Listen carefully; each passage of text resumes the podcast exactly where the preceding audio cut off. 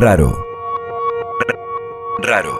Poco común. ¿Quiénes están locos? Poco frecuente. Derecho de expresar lo que pensamos, de dar nuestras opiniones, de que nos escuchen. Tuyo. ¡Hola que no está! ¡Hola que no está! ¡Hola que pelina, carajo! Raros. Tuyo. Lo nuevo puede ser raro. Lo desconocido. Los sueños. Yo que nací con mi idea, Crecer. yo que nací sin poder, Nacer. yo que luché por la libertad, pero nunca la pude tener. Libertad.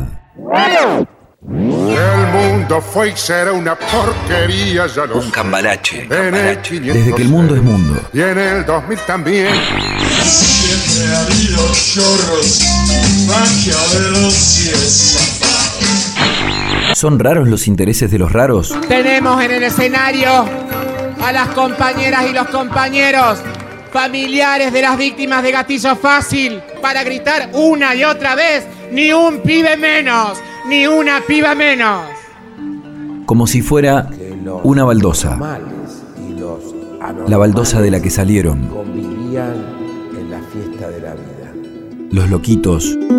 La gente más sensible, la más vulnerable. Los trans. Los niños y niñas. Los de 16. Los de más de 80. Los barrios de allá adentro. Las mujeres. Las mujeres de allá adentro.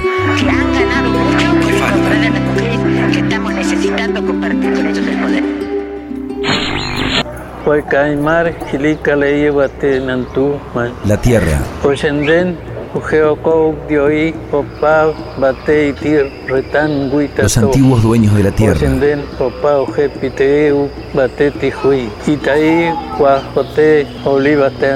Los dueños de la tierra.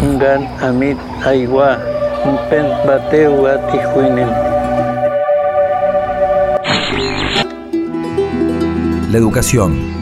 La sexualidad. La educación y la sexualidad. El placer. El derecho al tiempo. El derecho al cuerpo. Que sigue faltando. La baldosa. Que dejará de ser cuadrada. Que seguirá brotando. Como un manantial. Me gustaban las canciones de amor, Esos raros derechos nuevos. Nos gustan las canciones de amor. Querida gente amiga de este programa, bienvenidos. Este es el número 10. Hemos llegado al final del ciclo y este también es nuestro bonus track 2. Para cerrar no podíamos hacer otra cosa que dedicarnos al radioteatro. Y para seguir pensándolo, pero más que nada para escucharlo. En el programa anterior estuvimos compartiendo algunos adelantos de la radionovela Cuando vuelvas del olvido, que fue producida por la radio de la Universidad Nacional de Entre Ríos, junto a la Universidad Nacional Autónoma de México, con el apoyo de la Universidad Nacional de Rosario. Y, ¿se te hubiera ocurrido pensar a la ficción como un derecho? Bueno, quizás no, pero sí que es un derecho a la cultura, el arte, la comunicación. Nuestro peinado de hoy es un antídoto contra el olvido. Porque si hay algo en lo que se basa la cultura es en la memoria, ¿no? En recordar quiénes somos, cuál es nuestra historia, qué nos ha pasado, cuáles son nuestros ancestros, que no están tan allá lejos. También están los de acá cerca. Y muchos de nuestros ancestros de acá cerca no están. A veces pensamos que ya se ha producido mucho sobre la dictadura en nuestro país, que hay varias películas, hay libros, hay teatro, hay canciones, que por suerte que hay tanto. Pero lo cierto es que no había hasta el momento una ficción sonora sobre la dictadura. Y más allá de lo, entre comillas, novedoso del formato, sabemos que no lo es. Lo importante es el registro. Que se sume a nuestro archivo de memoria para tenerlo bien acá cerca, para recordarlo y para, como decimos siempre, que no se vuelva a repetir nunca más.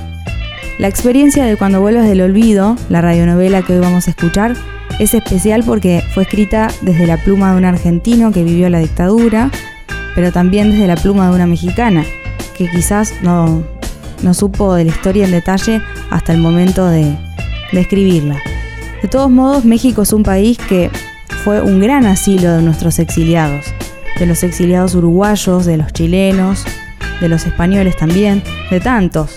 Y desde ambas ópticas, desde el dolor y el amor de cada uno, se escribió esta radionovela, que sobre todo nos hace imaginar todo. No solo paisajes que nunca vimos, como pueden ser los de México, con tonadas que no siempre tenemos la suerte de escuchar en nuestras radios, sino que además nos hace recorrer varios tiempos. Pero bueno, no contamos más y nos metemos directamente a escuchar cuando vuelvas del olvido. Esos raros derechos nuevos.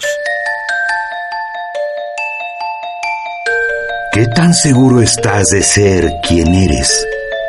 ¿Quién sos vos en realidad? Yo no existo entonces. Soy una mentira. Si ni siquiera sé quién soy. Ni siquiera sé cómo me llamo. Eh, José Luis y yo trabajamos como guionistas. Esta idea nace en México con, con las ganas de coproducir y de hacer productos entre las radios de diversas universidades. Solo basta un impulso para que toda tu vida cambie. Pensaba que si estaba solita, estaba bien que yo me ocupara de vos. No, mamá. Si tus padres biológicos no estaban, si se habían ido, ¿no era acaso mejor que te tuviéramos nosotros? Comenzamos con unos primeros y tímidos y muy políticamente correctos correos electrónicos. Nuria Gómez, guionista. Empezando a preguntarnos cómo hacíamos para empezar, de dónde empezábamos. Eh, comenzamos a platicar de la necesidad primero de definir un público y de definir un tema o un objetivo de comunicación que lo mismo pudiera enganchar a alguien en México que pudiera enganchar a alguien en la Argentina. Entonces, por nuestra parte, de ambos empezó un trabajo de investigación, de ver una historia en dónde eran los puntos donde se entrelazaba la historia de Argentina con México. Y fuimos a la embajada, en fin, estuvimos haciendo una serie de pesquisas, el José por su lado en la, historia argentina, yo por mi cuenta en, en, México, y llegamos a la conclusión de que el momento histórico y el lugar entre la historia de los dos países donde hacían una intersección más fuerte era obviamente todas las historias que se generaron en la dictadura de los años 70 en Argentina y que derivaron a unos eventos muy importantes también en la historia de México, que fue la recepción de un montonal de hermanos argentinos, chilenos y sudamericanos a, México, que, que, sí fue todo un movimiento, ¿no? Entonces, a partir de ahí, comenzamos a pensar en que tenía que ser una historia contemporánea para que la gente jóvenes, adultos, en fin, un público más universal, se pudiera enganchar con la historia, pero que la intriga de la historia y el nudo de la historia tuviera que ver con esos sucesos de los setentas. En un instante, todo aquello en lo que has creído se desvanece. Hola. Catalina. ¿Quién es? Deja a los muertos en paz. ¿Qué querés, hijo de puta? Te estamos diciendo que te dejé de romper las pelotas, pendeja. ¿O querés terminar como tu viejo? Vas a morir. Bueno, Catalina. Al final acá estamos. Acá está la mantita con la que te llevé. Guardala, la, la, la debe haber bordado tu mano. Había unas cartas que, que me llamaron la atención por los sobres y de México venía. Tomá. Te devuelvo tu vida. Ahora el destino es tuyo.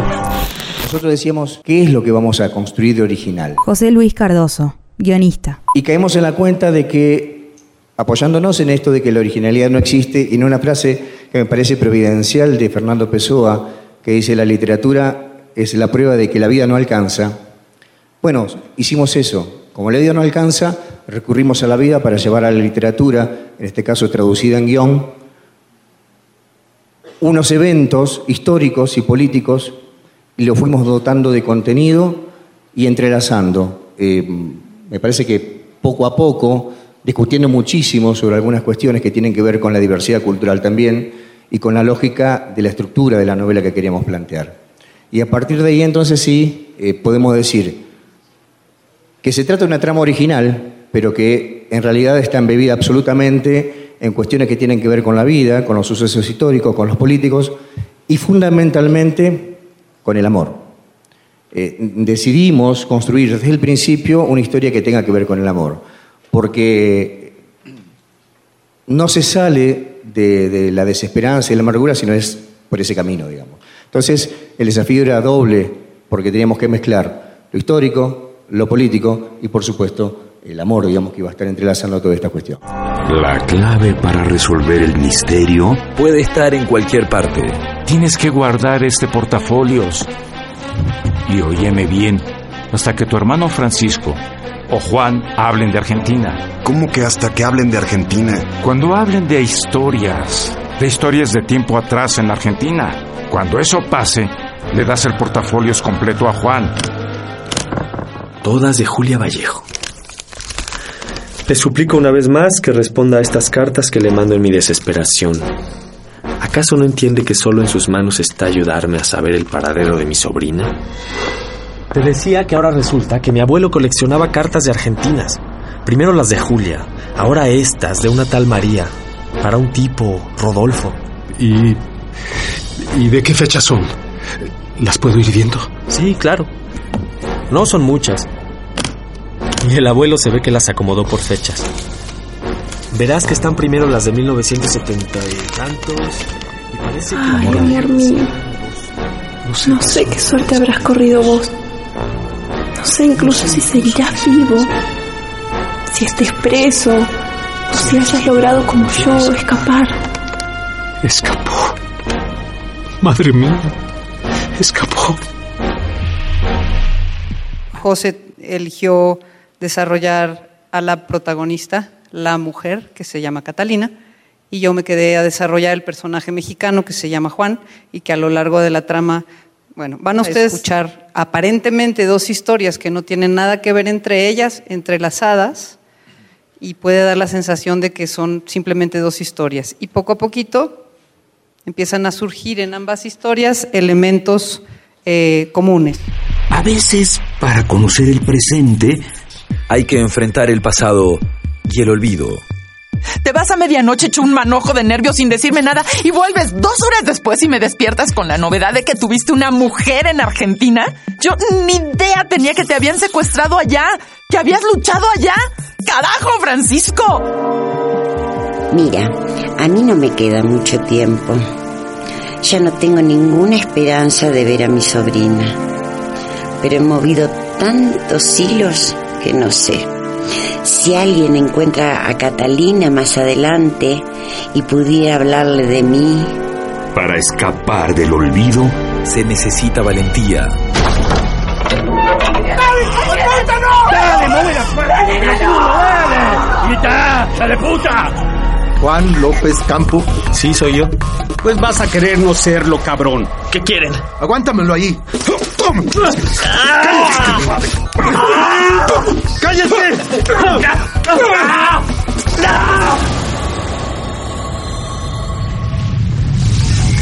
¡Cagado! ¡Sube al alto, ven acá! ¡Ay! ¡Papá! Una juña, una juña, dale. Abrí la botella. ¿Para qué? Abrile y saca lo que hay ahí. ¿De qué trajiste el revólver? Poné la cabeza entre las piernas. Dale, agachate. ¡Lo voy a cagar a ti, hijo de puta! Una radionovela producida por tres universidades de Argentina y México, rescatando, recuperando la memoria por la historia de nuestros desaparecidos. Nos dimos cuenta que tus padres no se habían ido, sino que estaban desaparecidos. ¡Basta, mamá! Estamos aquí también por quienes han desaparecido forzadamente en esta guerra sin nombre, por los activistas, los ciudadanos comunes, los periodistas, por las miles de personas que hoy están desaparecidas de la vida y de la ley de este país. Radio Universidad Nacional de Rosario, Radio Universidad Nacional Autónoma de México y las radios de la Universidad Nacional de Entre Ríos.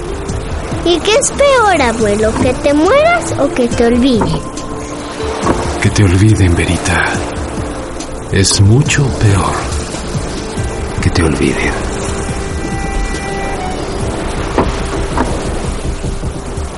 Cuando vuelvas del olvido. Próximamente en esta emisora.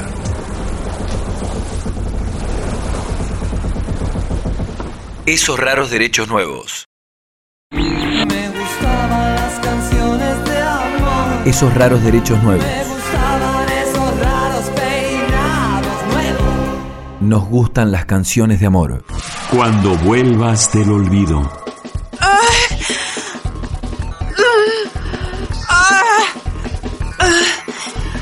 ¿Otra vez?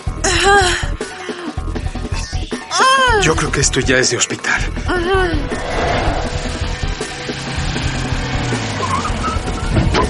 Jefe, enseguida me muevo. Ayúdeme, por favor.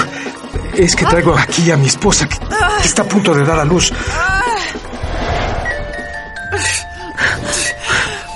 Muy bien, muy bien. Eso es, Ángeles. Puja, puja.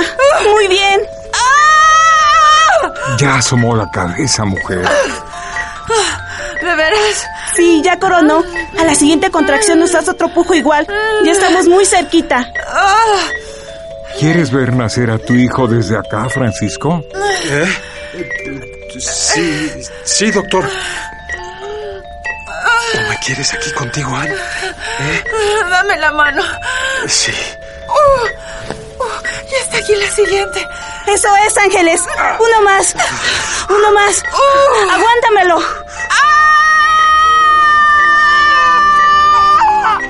Ya está fuera. Ya salió. Es un varón. Toma, Ángeles. ¿Quieres cargarlo? Es un niño hermoso, Ángeles. Sí. Felicidades. Ay, mi hijo. Mi hijito, mi niño. Míralo, Francisco.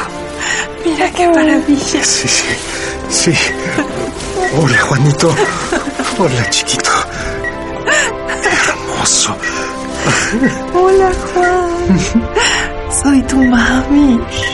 Sí, sí. Soy tu mamá, chiquito. Él es tu papá. Los dos vamos a estar siempre contigo.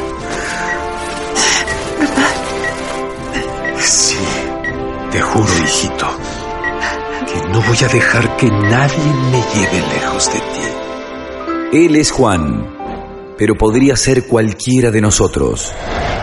No, no puedo, Julia, no. Ya me visitó un gendarme en el consultorio y me pidió la ficha de los pacientes. Entiendo, doctor. Gracias. Pará de fumar, negro. Te terminaste un atado en una noche. Y bueno, ¿qué querés que haga? Que te tranquilices y que veamos cómo vamos a hacer. La criatura está por nacer. El flaco no se le mueve de al lado de ella. Está en un solo dolor, Esther, pobrecita. Hacer no podemos hacer mucho. El doctor Beltramino no va a venir hasta santos lugares. A esta hora de la noche, con los milicos a 5 kilómetros. Y otro de confianza no hay. Y bueno, negro, no queda otra. Lo vamos a hacer como se hacía en el campo a principios de siglo. Anda y pone agua a hervir. Yo voy a la pieza y que sea lo que Dios quiera. Bueno, pero te juro que últimamente no entiendo lo que Dios quiere, ¿eh? Decime qué hago. Vamos, hermana, estamos acá y estamos con vos. Sí, ¿qué hago? ¿Qué hago? Ya sé, Julia. Decime qué hago. Vos nada, flaco, tenele fuerte la mano que de esto me encargo yo. Está cerca. Respirá Creo y que viene, hermana. Vamos. Dale, no aflojes. Respirá y pujá. Sí, dale. Flaco, apretale la mano fuerte, que se agarre de vos. viene, corazón, ya Mira, viene, ahí está la cabecita. Dale, hermana. Fuerza, vamos. Sí. No lo puedo creer. Es una nena. Esther. Sobre el pecho así. Flaco. Bueno. Con milicos y todo, para eso nació al final un primero de julio, carajo. ¿Cómo se llama esta hermosa nena de mi alma? Catalina. Se llama Catalina.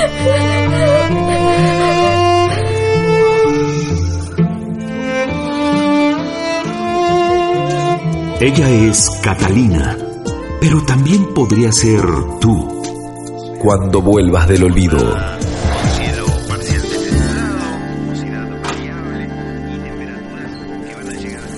Esos raros derechos nuevos. Quiero decir algo en relación con el tema de la actividad del guionista que debe ser de las más ingratas que hay, porque el guionista construye un trabajo que va a ser que va a desaparecer, que se va a esfuminar para poder convertirse en otra cosa a partir de la interrelación con otros elementos. José Luis Cardoso, guionista. Cuando vuelvas del olvido. Coproducción México-Argentina 2014. Es que eh, nace para desaparecer, básicamente es eso. Y, y ese trabajo del guionista que en principio es solitario, arrancamos los dos solitos en esto con una soledad conmovedora, eh, trabajando básicamente de lunes a lunes, porque la historia en la cabeza de uno va fluyendo permanentemente y, no hay momentos para sentarse a trabajar en los que la inspiración eh, nos sorprenda. Digo, si la inspiración viene después, mejor, pero si no hay que laburar. Y en ese sentido, eh, nosotros decíamos, bueno, ¿cómo hacemos después una vez construido el guion? Y ahí me quiero meter con el tema de la originalidad en relación con eh, un poquito de historia que tiene que ver con lo del radioteatro. En principio es un género que ha caído en desgracia durante algún tiempo, eh, desde que tuvo su esplendor en el siglo pasado y, que nació con, como convocando a las familias eh, alrededor del aparato de radio y que las ficciones en aquel momento, las radios, eh, los radioteatros de entonces, eran convocantes y aglutinaban a la familia. Hoy ese lugar lo ocupa la televisión. Se ha atravesado durante gran parte del siglo en algunos vaivenes que tienen que ver con el desarrollo de este género. Después desapareció y hoy vuelve, a partir de la aplicación de las nuevas tecnologías, una fuerza nueva que tiene que ver con eh, la posibilidad de prescindir de la presencia del actor y poder grabarlo, con la aplicación de los efectos al momento en la, en la postproducción y en el montaje, utilizando lenguajes que quizás vengan de otros géneros y que están alejados del teatro.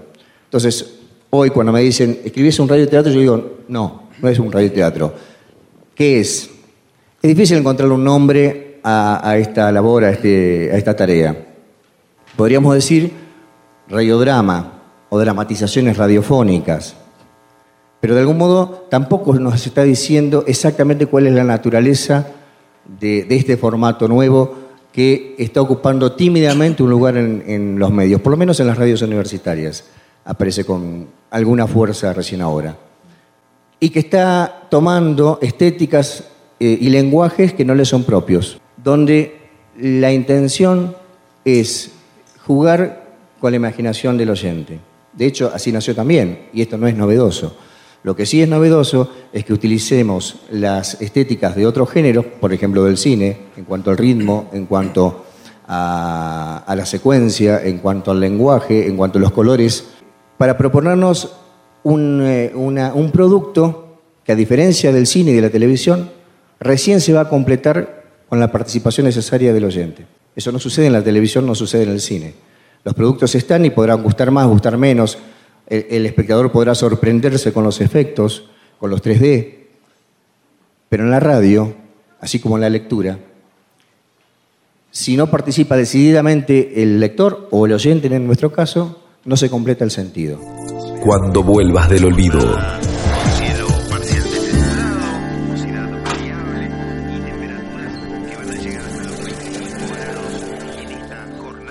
Anoche tuvo un sueño horrible. Sí, por eso quise quedarme anoche con vos. Estás muy alterada con todo esto. ¿Y qué soñaste? Ya te cuento, debe ser mi viejo. Hola, papá, ¿te demoraste? Sí, es que desde que te mudaste sola, venir hasta acá es como irse los viajes. Bueno, San Telmo no es Estados Unidos. ¿Cómo le va, don Luis? ¿Cómo te va, Federico? Hago tiempo de un café antes de que vayamos al hospital. Sí, claro.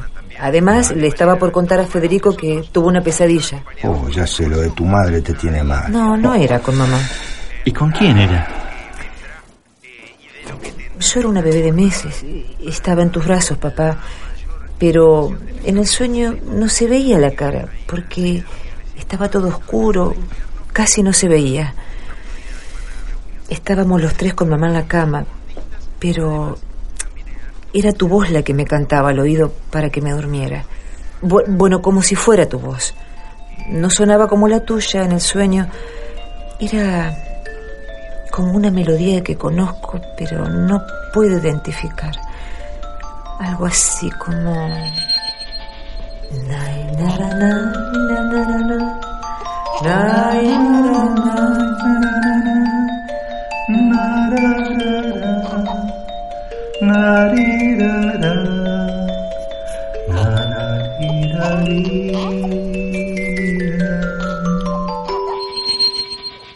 Pero bueno, el hecho es que mientras sonaba tu horror, comenzaron unos golpes terribles en la puerta, como si fueran a tirarla abajo. Y del otro lado decía, abran. Y ahí me desperté. Bueno, bueno, pero eso tiene que ver con tu madre.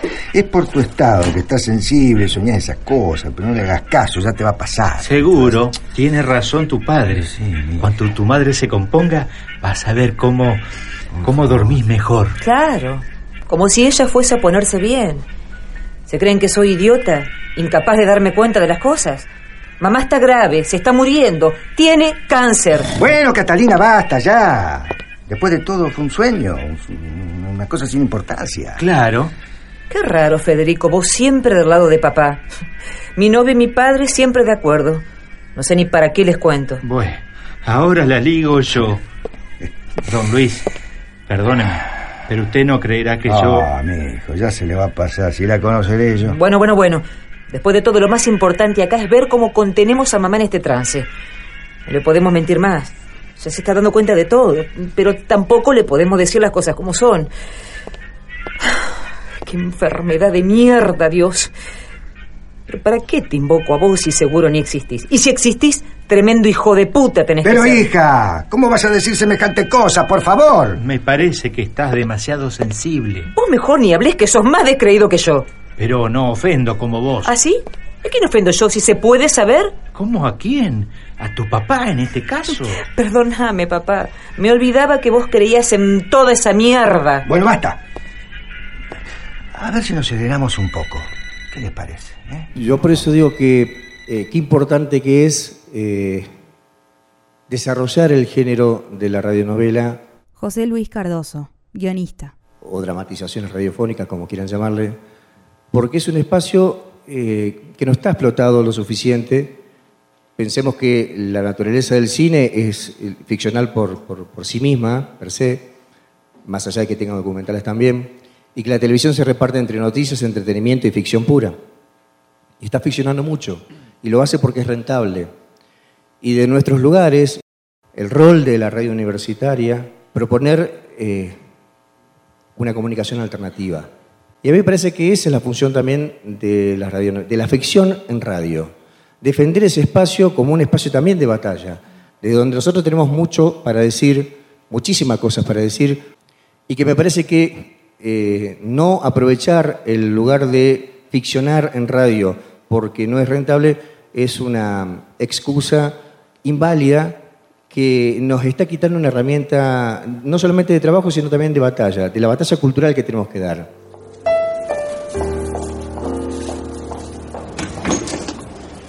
Eh, permiso, venimos a ver a la paciente Dora Isunza. Bueno, van a tener que esperar afuera un rato porque acaban de llevarla a la unidad de diálisis. Anoche tuvo un fallo renal y a partir de hoy tendrá que hacerse una por día. ¿Es muy grave eso? ¿Cómo no nos avisaron antes? Eso se lo va a comunicar seguramente el médico de cabecera. Solo le puedo decir que es grave. Pero que es tratable. Está dentro de las descompensaciones del cuadro general de su madre. A partir de la metástasis, los órganos van fallando. Yo no debería decirle esto, pero entiendo que estén angustiados. Esperen afuera, por favor, ya lo llamaré. Va- vamos, nena. ¿Te das cuenta, papá, que tengo razón en ponerme como me pongo? ¿Por qué tiene que sufrir tanto? Una mujer que jamás le hizo mal a nadie. ¿Con qué derecho, papá? ¿Con qué derecho la vida le hace esto? Bueno, nena, las cosas están así ahora. Eh, Federico, ¿te- ¿te quedas un rato con ella que voy a ver eh, el, el tema ese de los dadores? Vaya, don Luis, yo me quedo. Cuando usted vuelva, me voy al estudio. ¿Te dije que la noté rara, mamá? Bueno, está muy mal. Es lógico que la noté rara. No, no es por su estado. La noté inquieta, como si fuera a decirme algo. Es más, antes de ayer me dijo, Catalina, no lo dejes solo a tu papá. Él siempre quiso lo mejor para vos. Y se quedó muda después, como si se hubiera arrepentido. Y ayer me dijo, tenemos tanto que hablar. tanto que hablar. Los de todos. Esos raros derechos nuevos. Nos gustan las canciones de amor. Todos los marginales del fin del mundo. Derecho a la libertad. Los de vivir. De alguna necesidad. Derecho a la felicidad. Los que sueñan despiertos, los que no pueden dormir. Felicidad. Esos raros derechos nuevos. Libertad. Los de todos. Los de esos raros derechos nuevos. Los sueños. Yo que con mi idea. Crecer. Yo que nací sin poder. Raro. Nacer. Libertad. Esos raros derechos nuevos. Cuando vuelvas del olvido. Coproducción México-Argentina 2014. Y cuando le pregunté por qué me decía eso, solo me dijo, no me hagas caso. Bueno, seguramente es una forma de decirte que tal vez presiente que le queda poco tiempo y que quisiera hablar mucho con vos. No, es otra cosa. No te lo puedo explicar. Es como un presentimiento, algo que me da vueltas adentro. Como el sueño que tuve. El que vengo soñando desde hace tiempo. No sé, es todo tan raro. Ya te dije, no es que sea raro, es que en situaciones como esta uno se sensibiliza. No, Federico, raro te digo. ¿Te acordás que te dije que el primer día que la trajimos a mami al hospital me asusté mucho cuando el tipo ese que está siempre en la escalera de entrada me paró y me dijo, Tened cuidado. La ciudad está llena de bestias, como gárgolas en la noche. Yo las he visto desposar demonios que endurecen su piel. Como metal, tened cuidado. Bueno, Catalina, pero es un croto, un vagabundo. No le vas a dar pelota a lo que te dice un loco borracho. no, bueno, pero ahora cada vez que vengo, hoy no, seguro, porque estaba vos y mi viejo. Me mira y me dice algo de aquello. Un día es la ciudad, acordate. Otro me dice, cuidado con las bestias. Otro las gárgolas en la noche. Ay, Catalina, no le des pelota. Como si no tuviera suficiente con lo de tu vieja. ¿Querés que lo encare y le diga que se deje de romper las pelotas? No, Federico, no te lo cuento para que le hagas un escándalo al pobre tipo. Te lo cuento para que entiendas por qué siento que todo está raro nomás. Bueno, bueno, ya está. Por lo menos nos dieron tiempo hasta la semana que viene. Che, ¿no, no apareció la enfermera todavía? No. Bueno, negra, yo me voy al estudio. Avísame cualquier novedad y no le hagas caso. No, ya sé, anda nomás. Eh, pasá por casa la noche que no voy a la radio hoy. ¿A quién no, no le tenés que hacer caso? Nada, papá. Familiares de Isunza, Sí, acá estamos. pero solo Catalina Caleri. ¿Cómo que Catalina nomás? ¿No le dijo que estábamos los dos? Es un pedido de la paciente. Dice que solo quiere hablar con su hija. No te preocupes, papá. Quiere hablar conmigo. Después seguramente irás vos. Pero eh, no, no hay nada que tenga que decirte que yo no sepa. Se lo voy a decir, Luis. Por Dios, Dorita, no se lo podés contar. Justo ahora que ella está reorganizando su vida, ¿entendés? Tiene que saber la verdad. Por lo que más quieras, Dorita, no lo hagas, no lo hagas. Señorita, ¿va a entrar o no? Claro que voy a entrar. Da igual, papá. Sea lo que sea, te lo voy a contar.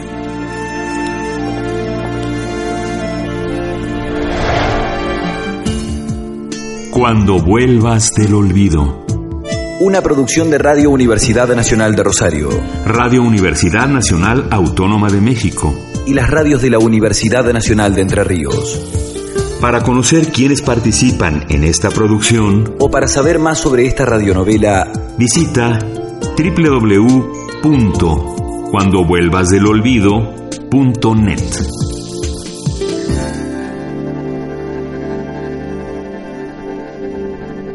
esos raros derechos nuevos.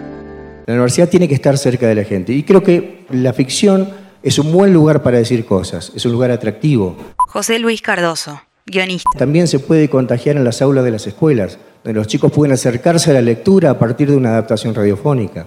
Me parece que hay muchísimo para explotar dentro de ese campo, utilizando estrategias novedosas o, copiando o, o abrevando en otros géneros, como en el cine, como decía hoy, este, desmitificando esto de la originalidad, y que esa herramienta de trabajo que puede repercutir en las escuelas, hacer un efecto dominó, que puede hacer participar a las escuelas en este trabajo también, creo que nos da un plus eh, que se sale de lo comercial. Y digo, ese es nuestro plus.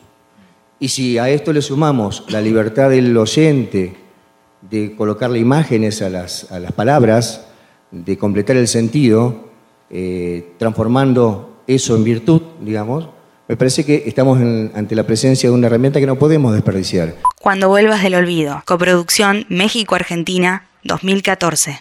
Ella es Catalina, pero también podría ser vos. Cuando vuelvas del olvido.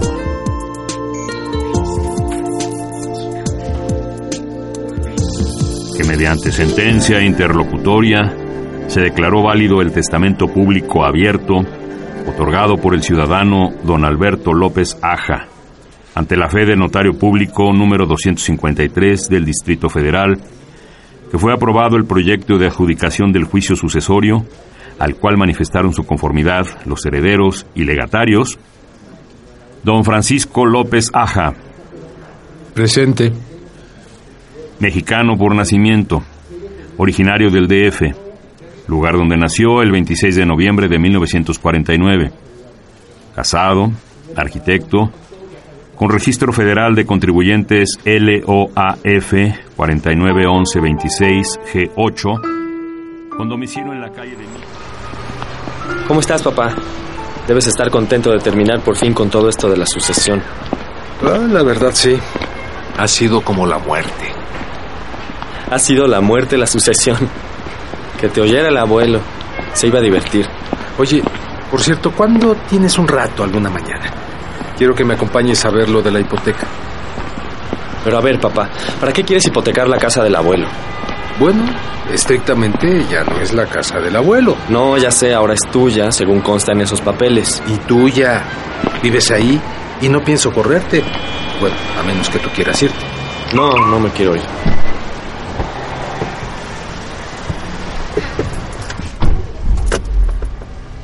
Me gusta vivir ahí. Además llevo ya muchos años.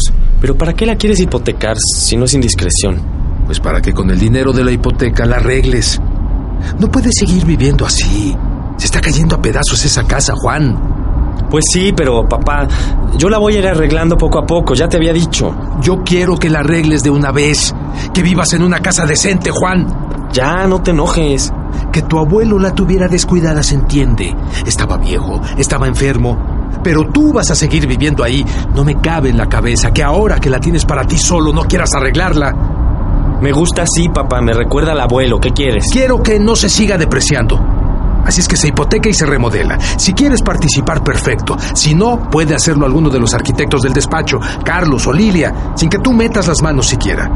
Pero como es tu casa, yo pensé que te interesaría. Pero es tuya. A ver, por eso también quiero hipotecarla. Sacamos el dinero, arreglas la casa, luego me vas pagando la hipoteca y cuando la casa esté libre de nuevo, ya es tuya. Mm, ¿Y eso? La verdad te agradezco la intención, de veras, papá, pero no sé si es lo que yo quiero. Yo creo que podrías pagarla en mensualidades. Más o menos lo de una renta en un departamento por el mismo rumbo, calculo yo. Pero por eso quiero ver si me acompañas al banco uno de estos días. Pues si quieres te acompaño pero solo para estar al tanto. No te he dicho que sí, tengo que pensarlo. Perfecto. ¿Cuándo vamos? ¿Cómo andas de ensayos? No, pues tengo diario. Ah, el jueves si quieres vamos. Ese día no nos abren el teatro para ensayo. ¿Y eso? No sé qué evento tienen los de promotora de teatros que van a usar la sala y no va a haber ensayo. Hecho, mijo. Entonces vamos el jueves. Oye, ¿y ahorita dónde vas? ¿Vienes al despacho por tu bicicleta o te llevo a otro lado? No, déjame en el metro. Quedé de verme con Leonardo en su casa. Tenemos que trabajar un rato. Luego paso por la bici. Bueno. ¿Y de Verita qué me cuentas? ¿Cuándo viene? En las próximas vacaciones va a quedarse un tiempo conmigo.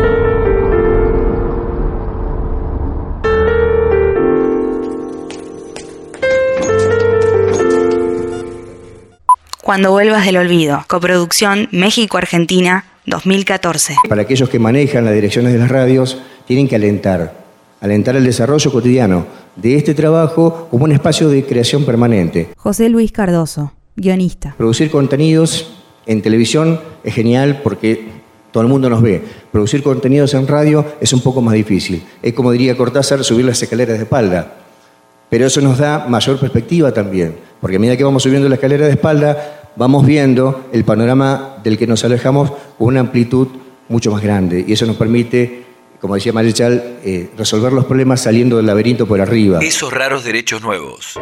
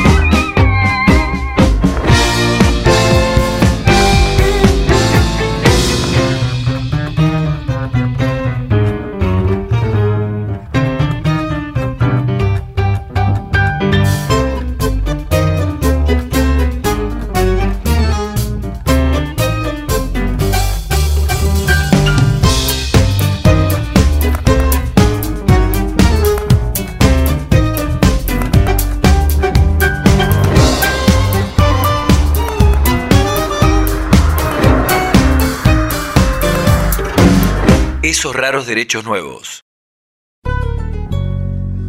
Los de todos. Esos raros derechos nuevos. Nos gustan las canciones de amor. Todos los marginales del fin del mundo. Derecho a la libertad. Los de vivir. De alguna necesidad. Derecho a la felicidad. Los que sueñan despiertos. Los que no pueden dormir. Felicidad. Esos raros derechos nuevos. Libertad. Los de todos. Yo podría haberlo hecho mejor, vos podrías acercarte a mí. Yo intuía que esto, mi amor, se rompía y estoy siendo así. La verdad es que todo fue tan extraño, tan extraño al fin. Yo buscando el polvo de Dios, vos bebías para irte de aquí. Cada vez que pienso en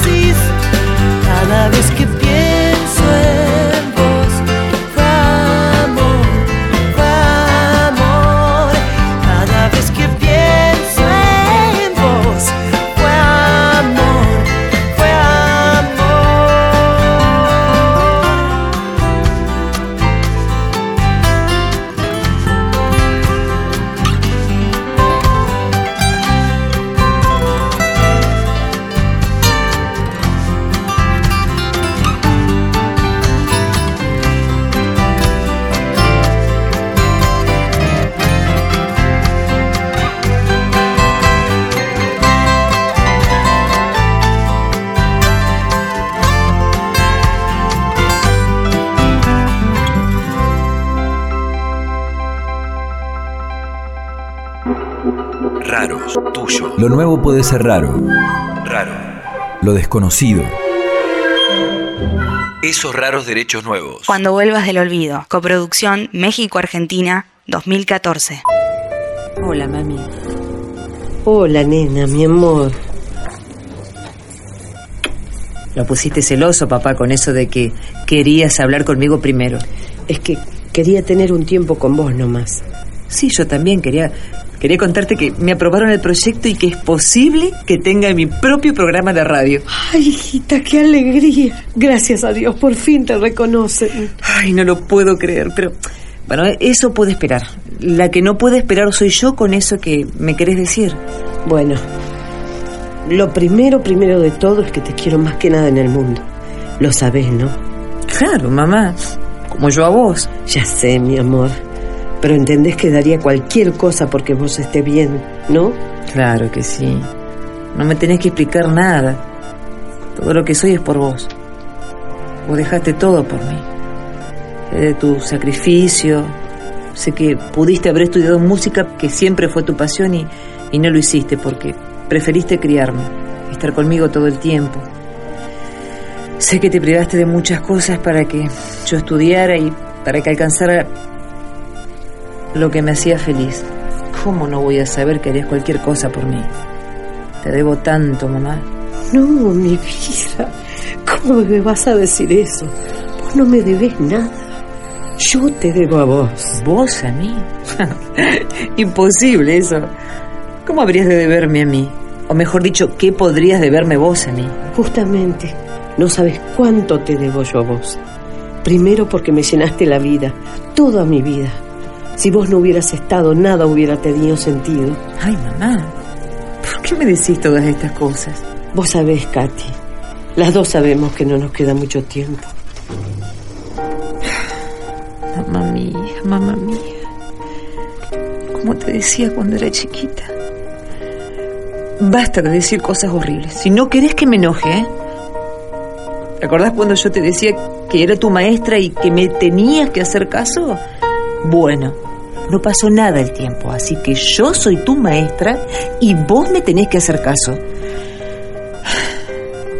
Siempre vamos a tener tiempo, ¿me entendés?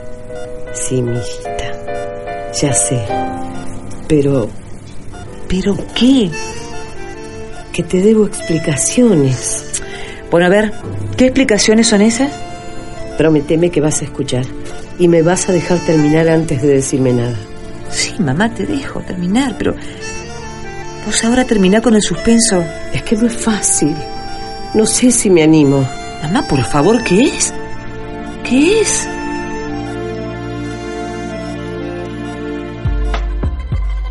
La radionovela Nuria Gómez, guionista. Con estas nuevas tecnologías y experimentando nuevos lenguajes y todo, finalmente es un acto narrativo.